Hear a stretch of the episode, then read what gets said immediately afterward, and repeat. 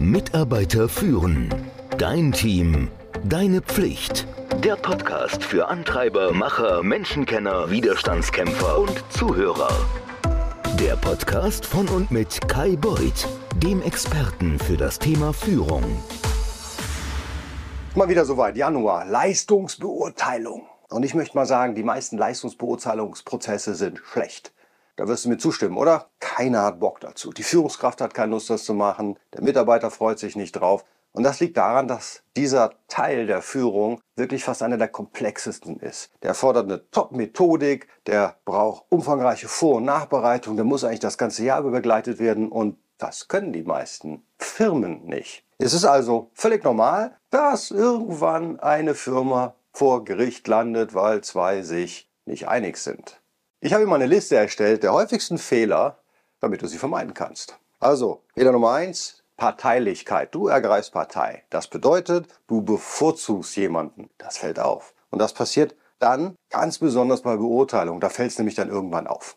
Kennst du Daniel Kahnemann? Daniel Kahnemann, der hat eine Menge coole Bücher geschrieben und er hat auch einen Nobelpreis bekommen. Was hat er herausgefunden?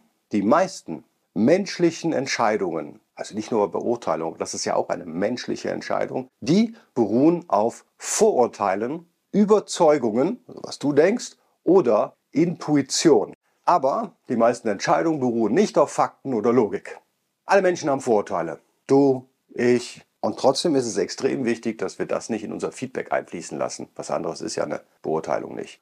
Das darf also nicht passieren, wenn du einen Menschen bewertest. Voreingenommenheit oder Parteilichkeit im Beurteilungsprozess bedeutet, dass es an Objektivität, also Neutralität mangelt. Und ich muss dir nun nicht erklären, warum das schlecht für den Mitarbeiter oder die Mitarbeiterin ist, sondern auch schlecht für das Team und schlecht für die Firma.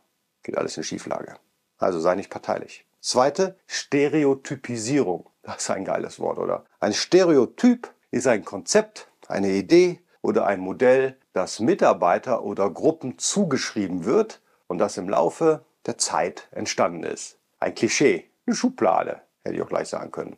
Normalerweise verwenden wir Klischees, um eine Person nämlich genau in selbige zu stecken, in eine Schublade. Und wir gehen automatisch davon aus, dass sie dieselben Eigenschaften und Merkmale hat wie die anderen Mitarbeiter und Mitarbeiterinnen, die du schon in diese Schublade gesteckt hast. Es gibt aber auch positive Stereotypen, aber meistens handelt es sich dabei um Vorurteile, verallgemeinernde negative Bezeichnungen.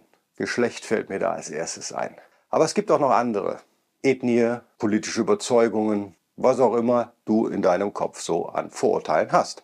Stereotypen werden zu einem Problem, wenn es darum geht, einen Menschen die Leistung eines Mitarbeiters, einer Mitarbeiterin zu beurteilen. Die hängen dann von einer vorgefassten Meinung ab, die wir über Gruppen haben. Also Frauen können das nicht. Männer sind hier besonders gut. Ausländer sollten das nicht tun. Und dann wahrscheinlich noch die verschiedenen Ausländerschubladen, die man hat. Innerhalb einer Gruppe und insbesondere bei der Beurteilung müssen wir uns von Stereotypen lösen und jeden Mitarbeiter individuell und objektiv kennenlernen. Das ist ein ganz wichtiges Wort. Du solltest jeden wirklich kennen. Du musst also über das Label hinausschauen. Du musst den Mitarbeiter und die Mitarbeiterin anhand klar festgelegter Leistungsstandards, Kriterien und seiner tatsächlichen Leistung beurteilen.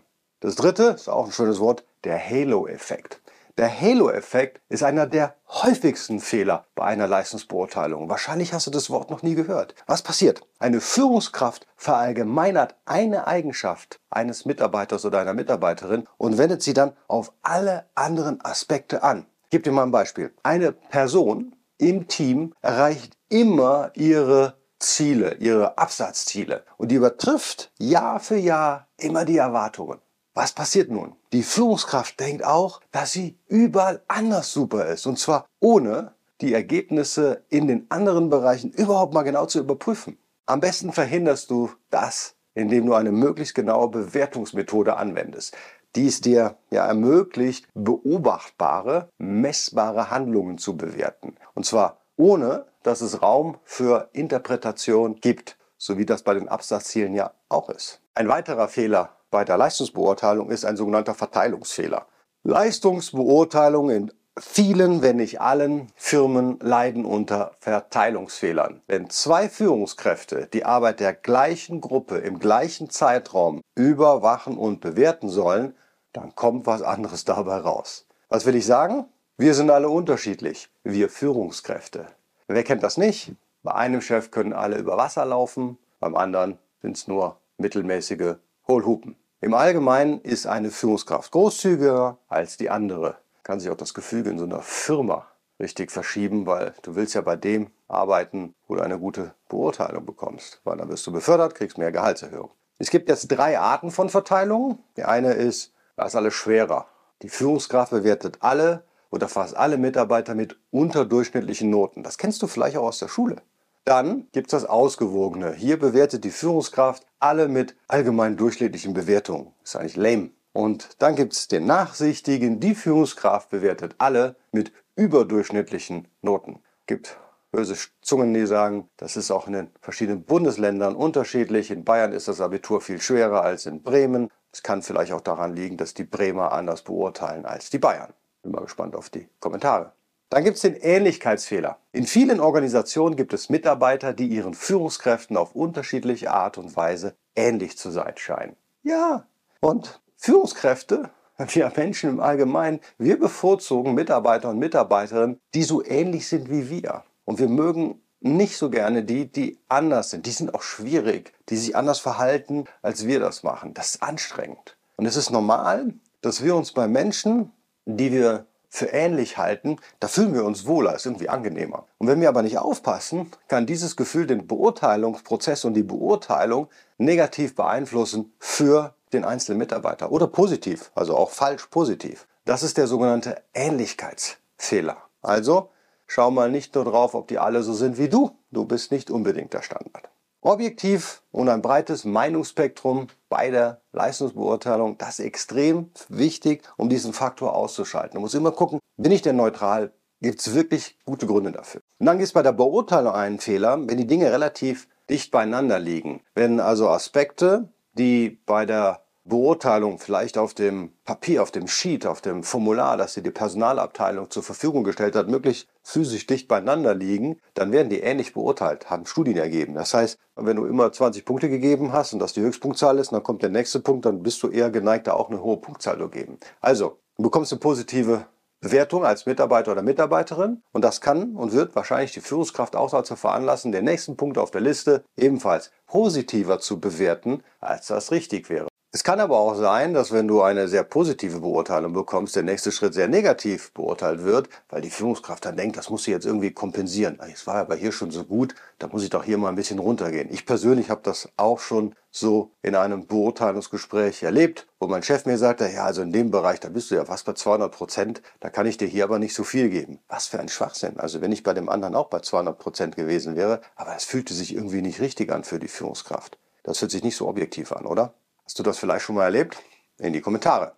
Dann gibt es den Aktualitätsfehler. Der ist so aktuell wie nie, denn er tritt besonders häufig auf. Was bedeutet das? Der Beurteilende, also du, die Führungskraft, beurteilt sein Feedback nur auf die Erfahrung der letzten Wochen. Wenn du dich das ganze Jahr nicht Buch geführt hast und der Mitarbeiter, die Mitarbeiterin dann im Dezember fantastisch war, dann erinnerst du dich daran und der Rest des Jahres spielt keine Rolle. Ah, einer meiner Lieblingsfehler, der Vergleichsfehler. Der entsteht, wenn eine Führungskraft die Leistung von zwei miteinander vergleicht. Ein Mitarbeiter, der wird als ausgezeichnet bewertet und das kann dann so aussehen, als wenn einer, der als gut bewertet wird, einfach nur noch mittelmäßig aussieht. Und das wirkt sich dann auf den Rest aus. Du darfst aber nicht vergessen, jeder Mitarbeiter ist einzigartig, hat einzigartige Stärken und im Übrigen auch Schwächen. Und das zeichnet den Mitarbeiter oder die Mitarbeiterin ja auch aus. Eine Beurteilung kann nie fair sein.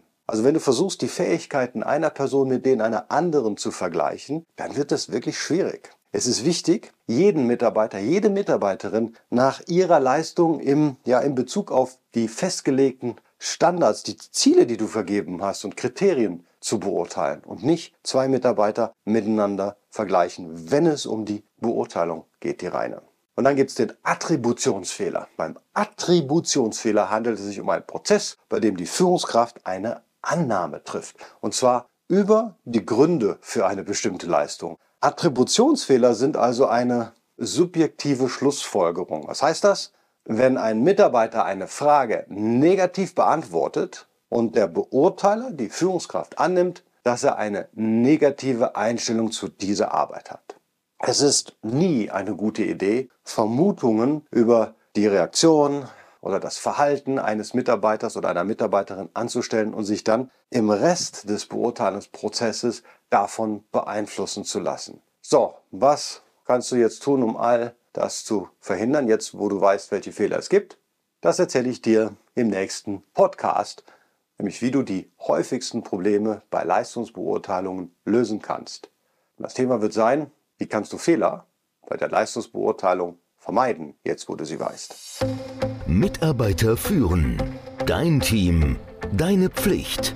Der Podcast für Antreiber, Macher, Menschenkenner, Widerstandskämpfer und Zuhörer.